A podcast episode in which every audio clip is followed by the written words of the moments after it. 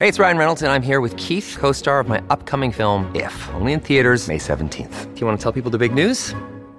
All right, I'll do it. Sign up now and you'll get unlimited for $15 a month and six months of Paramount Plus Essential Plan on us. Mintmobile.com slash switch. Upfront payment of $45 equivalent to $15 per month. Unlimited over 40 gigabytes per month. Face lower speeds. Videos at 480p. Active Mint customers by 531.24 get six months of Paramount Plus Essential Plan. Auto renews after six months. Offer ends May 31st, 2024. Separate Paramount Plus registration required. Terms and conditions apply if rated PG.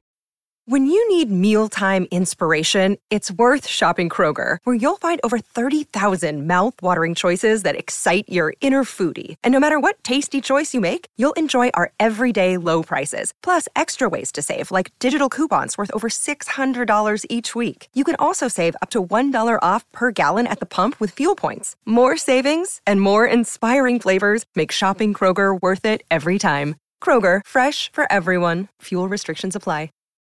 Hola, esto es New Books Network en español. Hola, bienvenidos a un nuevo episodio de New Books en Antropología, un podcast de New Books Network en español. Soy Diego Garzón Forero, antropólogo y magíster en estudios sociales, presentador y anfitrión de este podcast. En esta oportunidad hablaremos con Esteban Rosso sobre el libro Antropologías del Cristianismo, Perspectivas situadas desde el Sur un libro editado académicamente por César Seriani y Esteban Rosso, publicado en Colombia por la editorial de la Universidad Rosario en el año 2022.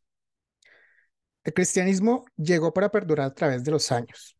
Vivir en Latinoamérica es muy común tener un acercamiento a cualquier forma de cristianismo, desde el polémico catolicismo que ayudó a la construcción de estados nacionales, pasando por el protestantismo que llegaba a romper los estándares, hasta, eh, bueno, llegar a la conjunción, a la hibridación, a la mixtura de creencias en donde hay trazos de culturas urbanas, rurales e indígenas.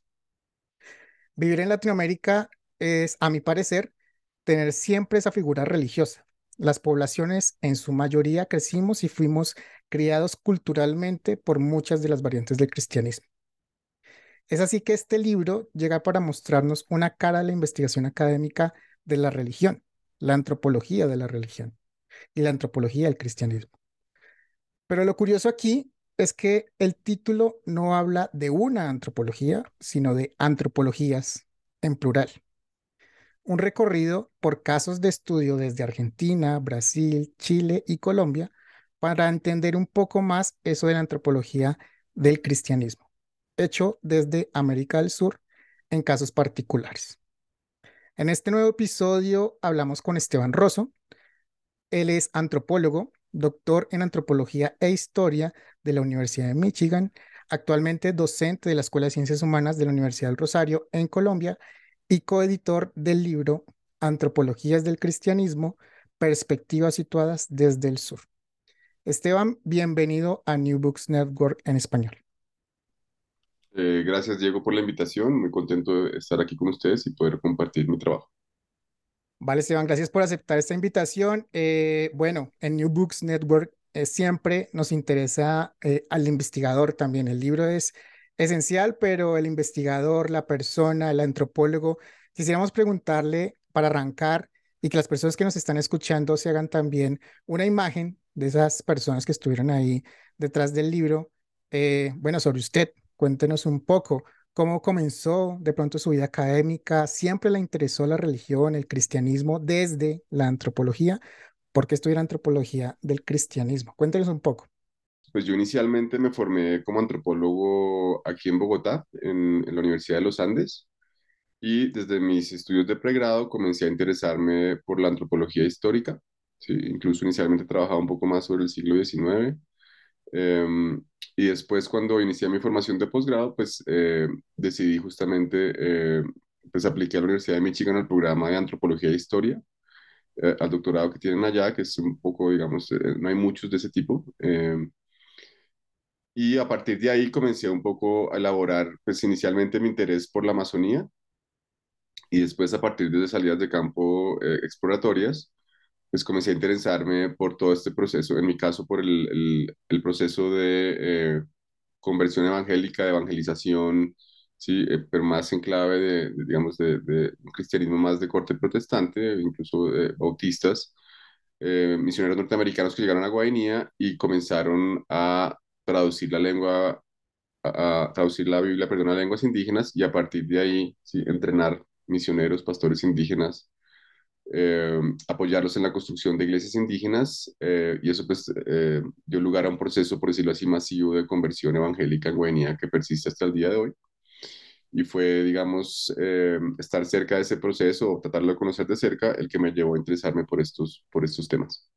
Vale, Esteban, bien. Vamos a hablar del libro Antropologías del Cristianismo, Perspectivas situadas desde el sur.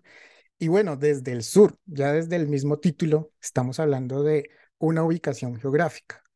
Dándole pronto un poco más de contexto a los oyentes, estamos hablando de estudios en Argentina, Chile, Brasil y Colombia. Claramente estas investigaciones no hablan de todo lo que son el país, sino de zonas eh, de esos países. De pronto cuéntenos un poco eh, sobre las localidades en donde se están haciendo estas investigaciones, donde se hicieron estas investigaciones y pregunto eso también porque ustedes quieren dejar su posición clara en el libro de que los estudios que están dentro del libro son solo una muestra de perspectivas situadas. Cuéntenos un poco sobre eso. Pues este libro incluso, digamos, inicialmente surge a partir de eventos que organizamos con, con César Seriani, que es el otro editor del libro.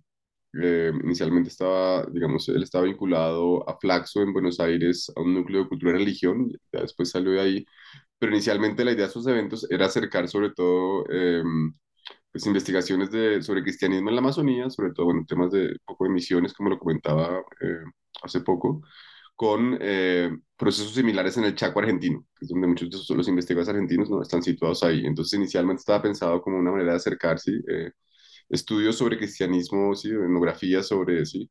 cristianismos em, indígenas, por ejemplo, en Amazonía y en el Chaco, y cuando comenzamos a armar el libro, pues vimos un poco la necesidad de incorporar eh, más autores, ¿sí? más lugares también, más regiones, y eso nos llevó, por ejemplo, eh, a pedirle a Paula Montero que nos, que nos diera permiso para traducir ¿sí? Eh, un artículo que ya había publicado em, en inglés, ¿sí? que es justamente sobre la contribución de la crítica postcolonial, postcolonial o antropología a las misiones, pero también incorporamos ¿sí?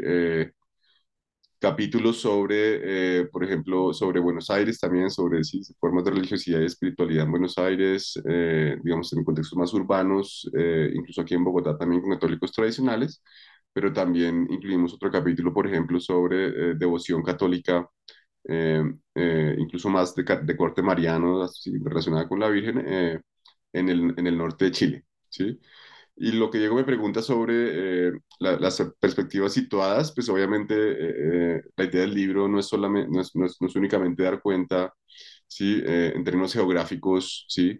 de cómo se ha experimentado, ¿sí? o cómo se ha vivido la expansión del cristianismo en América del Sur, sino también dar cuenta ¿sí? de, una nueva, de una nueva perspectiva teórica y analítica que tiene un lugar de enunciación distinto, ¿sí?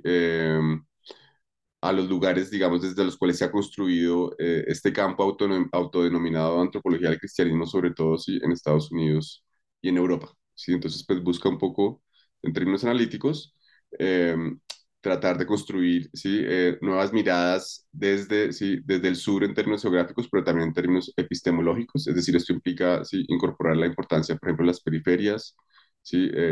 Eh, pero también eh, reconocer que la expansión del cristianismo no se limitó a un asunto de dominación colonial, sino que también incorporó ¿sí? Eh, y articuló procesos, por ejemplo, ¿sí? de modernidad, ¿sí? pero también de cambio cultural, ¿sí? Eh, y también incluso de redefiniciones de, de, la indigenidad, por ejemplo, ¿sí? en contextos amazónicos y, como lo decía, también en el Chaco.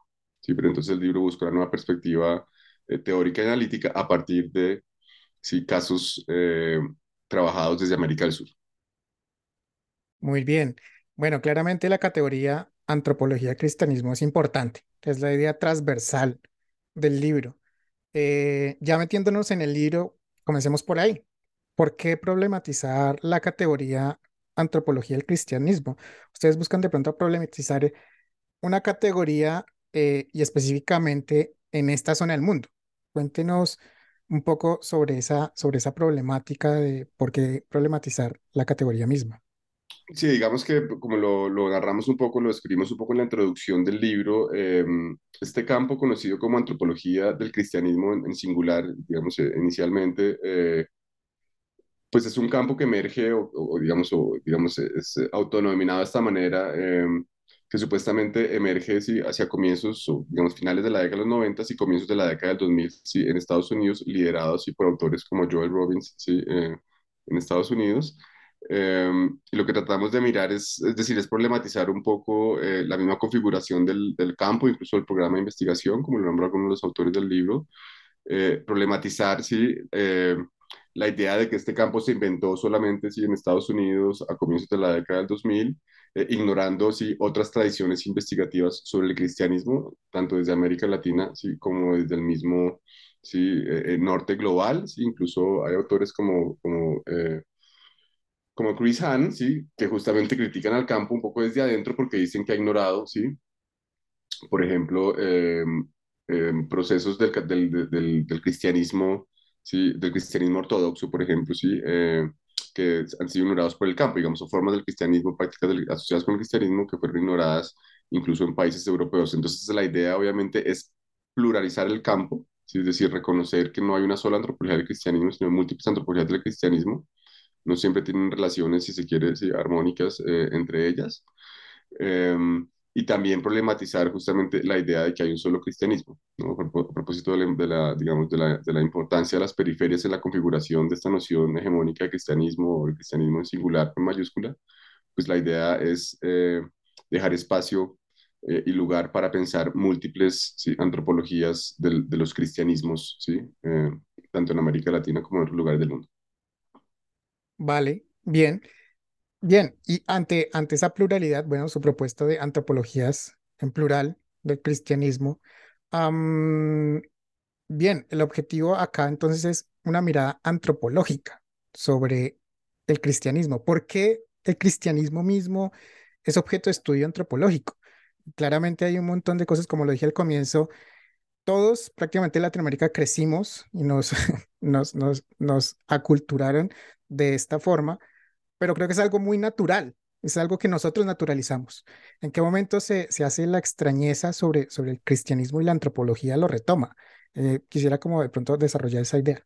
Sí, digamos, ahí, ahí hay unas discusiones bien interesantes, Diego, y es justamente, eh, pues por un lado, reconocer la influencia eh, que el cristianismo ha tenido en la configuración misma de la disciplina de la antropología, ¿no? y por ejemplo, las categorías de análisis que usamos, ¿sí? En la manera como definimos la misma noción de cultura o la misma noción de religión, por ejemplo, esto lo ha trabajado mucho también Talal Assad, ¿sí? Como en estas nociones de creencia, de religión, que se construyen de antropología y religión, pues están, han estado influenciadas mucho por el cristianismo, por el, por el protestantismo, por ejemplo, pero también un poco, eh, eh, la otra discusión clave acá es un poco lo que planteaba Diego ahora, y es eh, la antropología se ha ocupado más ¿sí? de ¿sí? sociedades y formas, por decirlo así, de religión que se consideran exóticas, raras, ¿sí? chamanismo, ¿sí? Eh, eh, bueno, posesión espiritual, ¿sí? decir, cualquier cantidad de, de expresiones que obviamente eh, se salen de esa matriz cristiana, pero también la idea justamente es poder analizar cosas que, como decía Diego, pues consideramos ya familiares, dadas, naturales, ¿sí? con las cuales crecimos todos pero no nos preguntamos mucho cómo llegamos ¿sí? a este lugar donde estamos, es decir, o porque el cristianismo pues, hace parte también fundamental de nuestra experiencia, por ejemplo, la modernidad, ¿sí? O eh, para muchos grupos indígenas, eh, exacto, los primeros cambios llegan no solo ¿sí? a partir ¿sí? de procesos de colonización, sino también justamente a partir ¿sí? del contacto con misioneros, ya sea de corte católico ¿sí? o protestante, ¿sí? Entonces, la idea es justamente ¿sí? dar cuenta de estos procesos ¿sí? y cómo han reconfigurado también las sociedades, digamos, eh, ¿sí? eh, indígenas, ¿sí? de las cuales se ha ocupado ¿sí? tradicionalmente eh, la antropología, pero también reconocer justamente ¿sí? Eh, la importancia que ha adquirido el cristianismo y las formas de espiritualidad cristianas ¿sí? en contextos también urbanos en América Latina. Bien, bien, bien, bastante interesante. El libro se divide en tres partes. Eh, Parte primera es cristianismos, culturas y modernidades. Segunda parte, misiones indígenas y poscolonialidad. Tercera parte, presencias y materialidad católicas. Hablemos un poco de cada sección. De pronto, claramente, acá hay varios autores, eh, diversas eh, temáticas alrededor del cristianismo, pero hablemos de cada parte. Pronto que nos cuente en cada parte que ustedes tienen en el libro, eh, de pronto qué autores, desde dónde están hablando, hacia dónde tienden a mostrar esa, esa parte. Bien, em, efectivamente, Diego, el libro está organizado en tres partes. La primera parte habla de cristianismos. Eh, culturas y modernidades, ¿sí? Y justamente esta primera parte pues busca ¿sí? poner en relación, ¿sí? Em, ¿sí? por decirlo así, la expansión del cristianismo en, en América Latina, ¿sí? Y em, su relación eh, con la experiencia de la modernidad. ¿sí? Em, aquí hay una discusión clave y es que en muchos de los estudios, lo mencionamos en la introducción del libro, muchos de los estudios que se, que se, han, que se han realizado, por ejemplo, en América Latina, incluso en el caso colombiano, sobre, em, sobre modernidad o sobre cambio social y cambio cultural, se ha tendido a asumir que los únicos, el único, la única, digamos, eh, vertiente del cristianismo eh, que se puede relacionar con la modernidad es, por ejemplo, el protestantismo, ¿no? Entonces, siguiendo, por ejemplo, las tesis de Weber, ¿no? La idea de que es el, finalmente el, el, protestantismo el que, sí, eh, contribuye a la emergencia del capitalismo, ¿sí? O a procesos asociados con, con, con la modernidad o, o, con la modernización. Y aquí tratamos de mirar justamente cómo, sí, desde el catolicismo mismo, ¿sí? Eh, pero también desde el protestantismo, pues se promueven y se articulan ciertas experiencias de la modernidad, ¿sí? Entonces, por ejemplo, eh, uno de los autores acá, eh, una de las autoras más bien, sí, Agustina Alman, pues ella mira cómo, sí, eh, en el caso del Chaco, entre un grupo indígena que se llama los, Moco, los Mocoit, eh, pues se generaron, sí, por decirlo así, ciertas, ciertas sinergias entre sí, la apropiación del cristianismo sí, y lo que ellos entendían por modernidad. ¿sí? Entonces, de esta manera, pues sí, se crea una asociación entre una relación muy estrecha, ¿sí? entre sí, esa experiencia de la modernidad, lo que llaman también el camino del evangelio, ¿sí? y ciertas representaciones y significados que se le, que se le atribuyen eh, a la modernidad. ¿sí? Em, al mismo tiempo, en esta, en esta sección pues, se desarrolla un poco la discusión, otros autores, Gustavo Ludueña, ¿sí? Eh, la discusión de si el cristianismo, es una discusión también bien interesante, de si el cristianismo se puede considerar una cultura o no, ¿sí? Es decir, eh, ¿sí? O el cristianismo como cultura, em, o si más bien estamos hablando entonces, o, lo dejamos solo como una religión, ¿sí? O digamos, o cómo es, cuál es la diferencia entre empezar el cristianismo como cultura, el cristianismo solo como religión, o si es finalmente ambas cosas. Entonces, son ese el tipo de discusiones que nos interesa desarrollar en esta primera parte, incluida también, como ya lo he mencionado antes, ¿sí? Eh, la idea de justamente pluralizar la noción de cristianismo, ¿no? O la idea de cristianismo, y hablar de cristianismos en plural, ¿sí? Dando cuenta justamente de las múltiples apropiaciones de las cuales es objeto el cristianismo. Eh, la segunda parte, em, que es más sobre misiones indígenas o procesos de evangelización, de, misión, de, de, sí, de misionalización, em, sobre todo eh, en contextos indígenas, ¿sí? Eh, la relación entre estos procesos y la postcolonialidad. ahí esta sección la comenzamos con un capítulo de, de, Paula Montero, que es justamente la contribución de la crítica postcolonial a una antropología de las misiones. Y ahí pues comenzamos a problematizar, sí, eh, muchos de los tropos dominantes, por decirlo así, bajo los cuales eh, se han analizado, sí, los efectos de la evangelización en contextos indígenas, ya sea amazónicos eh, o en el Chaco. Y comenzar entonces, como lo plantea, sí, Paula Montero en su artículo, comenzar a pensar, sí, los misioneros, sí, em, justamente más como em, como agentes eh, ¿sí? Eh, activos en la producción de discursos sobre la alteridad o sobre la etnicidad o sobre la indigenidad. ¿sí? ¿Eso qué quiere decir? Que es imposible entonces ¿sí? Eh, tratar de reconstruir ¿sí? estas, estas sociedades, estas culturas antes de la situación de contacto, antes de que llegaran los misioneros, porque justamente sí, se han generado procesos que han transformado ¿sí? su misma, sus mismas nociones de indigenidad, de cultura, ¿sí? Y ya son procesos que en algunos casos resultan ¿sí? imposibles ¿sí? Eh, de, separar, de separar del todo. ¿sí? Eh, también en esa sección hay un capítulo incluso eh, de mi autoría, ¿sí? donde em, elaboro cómo ¿sí? Em, em, un poco la, los procesos de conversión en, en, en, el departamento aquí de Guainía, en la Amazonía colombiana, los procesos de conversión indígena, pues se pueden entender como una dialéctica, por decirlo así, de ruptura y continuidad, es decir, los discursos que elaboran ¿sí? los grupos indígenas evangélicos sobre la conversión combinan discursos ¿sí? de, ruptura con el pasado, de dejar atrás, ¿sí? Eh, em, digamos, eh, tradiciones que consideran paganas, por ejemplo, prácticas que se asocian ¿sí? con lo mundano, ¿sí? Eh, pero también, incluso como efecto, ¿sí? De todo, digamos, las reformas multiculturales en el 91, pues también incorporan en sus discursos, digamos, eh, representaciones, por ejemplo, sobre eh, lo indígena como continuidad, ¿sí?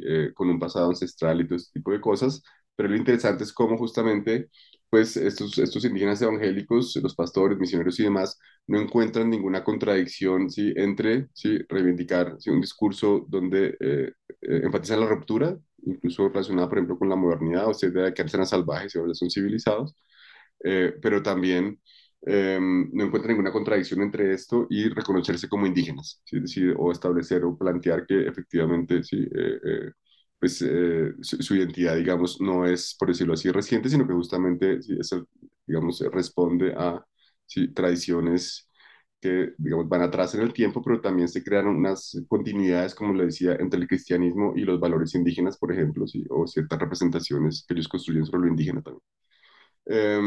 Y pasando ya a la última sección del libro, que es sobre presencia de materiales católicas, ahí tenemos dos capítulos. Em, un capítulo sobre eh, un capítulo escrito por Hugo Cárdenas, que es un egresado de antropología del programa de, la Universidad de Rosario, eh, y mira cómo entonces, cómo se relacionan, por ejemplo, la gente en el contexto del catolicismo tradicional, ¿sí? Eh, cómo la gente, eh, los, digamos, los devotos de este, de este, tipo de prácticas se relacionan, por ejemplo, con estatuas, con objetos, el uso de estos objetos también en, la liturgia tradicional, y un poco el, el, el pues trabaja un poco esa tensión, esta idea de que les piden a estos, a estos devotos que se relacionen con Jesús, ¿sí? Eh, como si fuera una persona, ¿sí? Pero obviamente estamos hablando pues, de, estatuas que, digamos, no tienen ninguna gestualidad, ni hablan, ni hacen cosas, pero obviamente les piden que igual, ¿sí? Eh, se relacionen con ellos, ¿sí? Con estas estatuas, con estos objetos como si fueran personas. Y también el último capítulo con el cual cerramos el libro, pues eh, tiene que ver mucho con, ¿sí? religiosidad popular y mayanismo en el norte grande de Chile, pero sobre todo, sí, rituales sí, asociados eh, con formas de devoción, como lo decía, lo decía un poco Marianas, pero también todo lo que está en juego en las distintas maneras como se viste, por ejemplo, sí, al Niño Jesús y la manera como circulan sí, estas prácticas eh, en esta región de, de, Chile, justamente. Bien, hay de todo un poco, eh, bastante interesante y bastante, es, es, un, es, una buena muestra de lo que se hace en antropología del cristianismo y bueno, chévere que hay varias localidades en, en lo que es el, el continente. Hablando de eso, precisamente ustedes en el libro eh, dejan abierta la posibilidad, dejan abierta la puerta eh, a que esto puede ser una comparación con otros países, dejan abierta la posibilidad de que se haga algo semejante en México, en Perú, no sé si lo piensen solamente en Latinoamérica o de pronto con países de Asia, no sé, ¿han pensado sobre esto? ¿Han avanzado sobre algo en, comparar con otros países en próximas investigaciones de pronto? Sí, digamos ahí, ahí un, poco también la discusión que, que queremos poner sobre la mesa con este libro, pues es que justamente eh, este campo de, de la antropología del cristianismo, entre comillas, eh, se ha configurado de una manera desigual. Eh, y esto pues tiene que ver justamente con sí, geopolíticas del conocimiento y demás. Y es que pues para estos autores norteamericanos que mencionamos en la introducción, sí, eh, eh, solo existe una antropología del cristianismo que es la que ellos hacen desde, desde, las academias, sí, en el norte global, por decirlo así, pero de entrada ignoran, sí, eh, justamente, sí, otras tradiciones antropológicas, sí, y por eso la importancia de lo que nos interesa más que expandir el campo es poderlo pluralizar, ¿no? es decir, que estos autores incluso pues lleguen a reconocer, sí, que hay otras antropologías del cristianismo distintas a las que ellos están planteando, distintas a las que ellos están pensando, que también responden a otras experiencias históricas y sociales distintas del cristianismo, pero que enfatizan mucho justamente sí, en eh, la importancia de las periferias en la configuración ¿sí? de lo que consideramos cristianismo, por ejemplo, en singular y con mayúscula. Sí, entonces la idea, Diego, no es tanto eh, es decir, expandir el campo, sino justamente reconfigurar el campo. ¿Sí? Okay. A partir de esas intervenciones, pero también, pues, eh, en eso, pues, eh, digamos, como lo decía Diego, pues sí hay detrás del libro, pues, un espíritu, digamos, comparativo, ¿sí? De, digamos, de antropología comparada, en ese sentido, pues, eh, la disciplina está caracterizada por eso desde sus inicios, em, de comparar justamente, como le decía al comienzo, por ejemplo, procesos de misionalización, de evangelización en la Amazonía y el Chaco, ¿sí? Eh, pero también eh, procesos ¿sí? de eh, apropiación del cristianismo ¿sí? en distintos lugares de América Latina, ya sean en contextos urbanos o rurales, pero también cómo se conjugan esas formas de espiritualidad ¿sí? con otras formas ¿sí? que no son necesariamente cristianas. Estoy pensando aquí, por ejemplo, en, en, tradiciones indígenas o en religiones, en prácticas indígenas como el chamanismo, pero también en prácticas urbanas como ¿sí? lo que se llaman en términos generales nuevas espiritualidades, la nueva era. Uh -huh. Entonces, cómo se producen ¿sí? fenómenos que incluso desbordan ¿sí? la misma noción de una antropología del cristianismo o la idea de hablar del cristianismo en singular, eh, excluyendo, como lo decía, otras experiencias y otras apropiaciones eh, de, este mismo fenómeno. Muy bien. Ah, ah, en ese diálogo con esas academias del norte también hay una categoría, una vertiente de estudio también, que son los estudios de la religión, eh, que es muy grande también. acá en la Universidad del Rosario también hay inicios de eso, por ejemplo. ¿Cómo dialoga la antropología del cristianismo o las antropologías del cristianismo con los estudios de la religión? Sí, es una, es una pregunta muy pertinente, Diego, porque justamente eh, lo que muestran sus autores del libro, incluso lo decía Agustina Alman, que son las autoras eh, del libro, eh,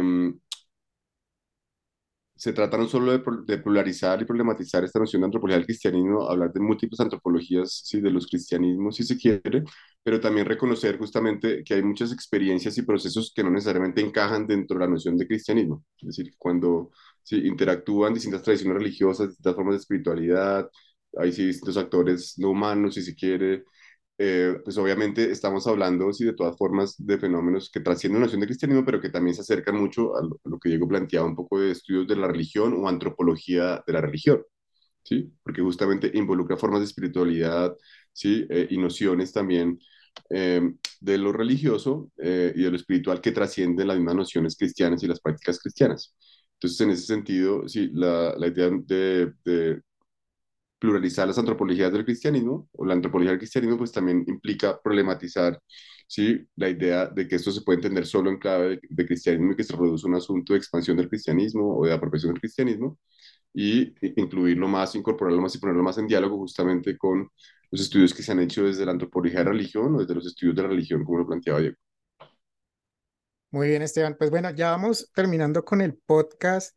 Eh, y bueno, no lo quiero dejar ir sin preguntarle, bueno, ¿en qué se está trabajando ahora? De pronto, ¿hacia dónde está mirando eh, su, su, su, perspectiva de investigación? Cuéntenos un poco sus nuevos proyectos. Bien, eh, gracias por la pregunta, Diego, y por el, por el interés también.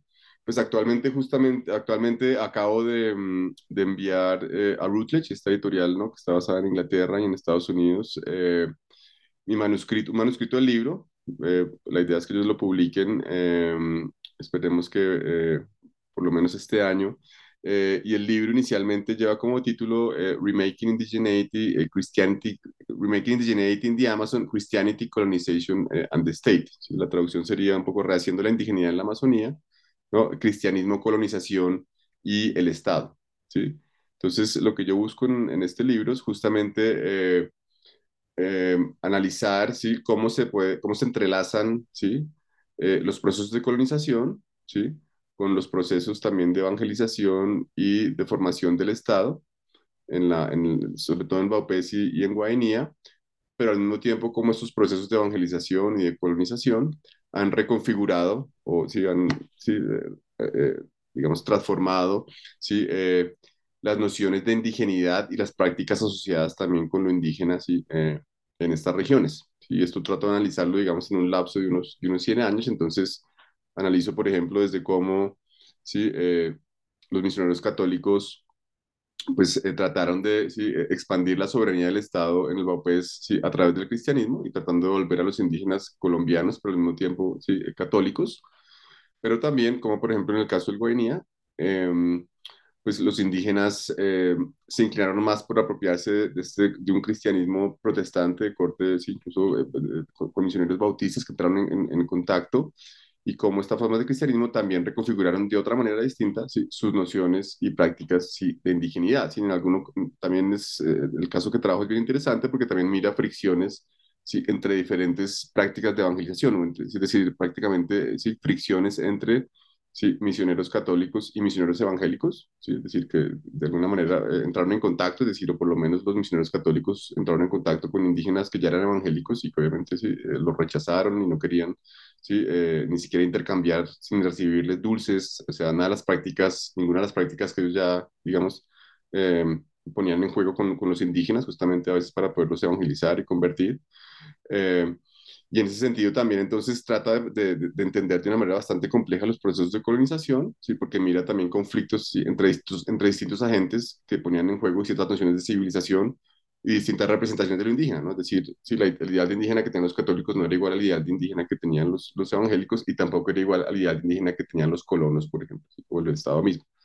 Entonces, eso es un poco eh, el proyecto en el que estoy ahora. Y la idea, como lo decía, pues es poder publicar el libro en inglés, pero también poderlo traducir al español para que obviamente se conozca ¿sí? Eh, aquí en el país, bueno, en otros países de América Latina, pero también en la Amazonía, obviamente, poderlo llevar eh, a los lugares donde se hizo el trabajo de campo y la investigación de archivo para este libro. Pues bueno, muy bien. esto es para 2023 publicación sí, esperemos, esperemos que sí, Diego, esperemos que sí, lo acabo de enviar, pues eh, siempre es un trabajo bastante, eh, digamos, eh, meticuloso, demandante, sí, porque piden, sí, son demasiados, digamos, formatos y archivos, entonces entra a un proceso de, de, digamos, de revisión, de edición editorial, pero esperemos que alcance a salir este año en una colección de Routledge que se llama History of the Americas, entonces, okay. así sea. Ok, ok, Esteban, muchísimas gracias. Pues estaremos muy pendientes de ese, de ese nuevo libro eh, las puertas abiertas en New Books Network en español y en inglés. Al que le interese también estamos ahí para hacer un podcast sobre ese libro. Bien, ya para terminar, no sé si nos quiera de pronto eh, dejar alguna última reflexión, alguna invitación a las personas que nos están escuchando para que lean el libro, para que lo busquen. Eh, sé que ya se hizo una presentación en Argentina y tuvo un éxito total en Argentina esa presentación. Entonces, última reflexión que nos quiera dejar, Esteban. Bueno, primero agradecer la invitación al podcast y también, eh, obviamente, eh, pues invitar a todos los oyentes de este podcast, ¿sí? Em, a que lean, eh, a que lean el libro, ¿sí?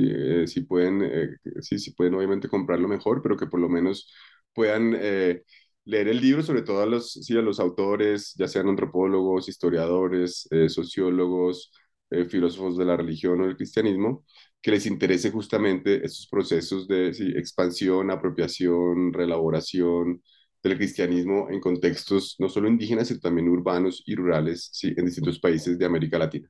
Bien, Esteban, muchas gracias por tu tiempo, muchas gracias a todas las personas por escuchar este nuevo episodio de New Books Network en español.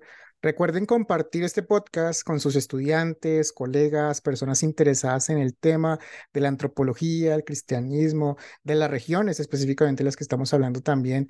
Está ahí abierto para todas las personas. Estamos en Spotify, Apple Podcast y claramente newbooksnetwork.com. Yo soy Diego Garzón y hasta la próxima.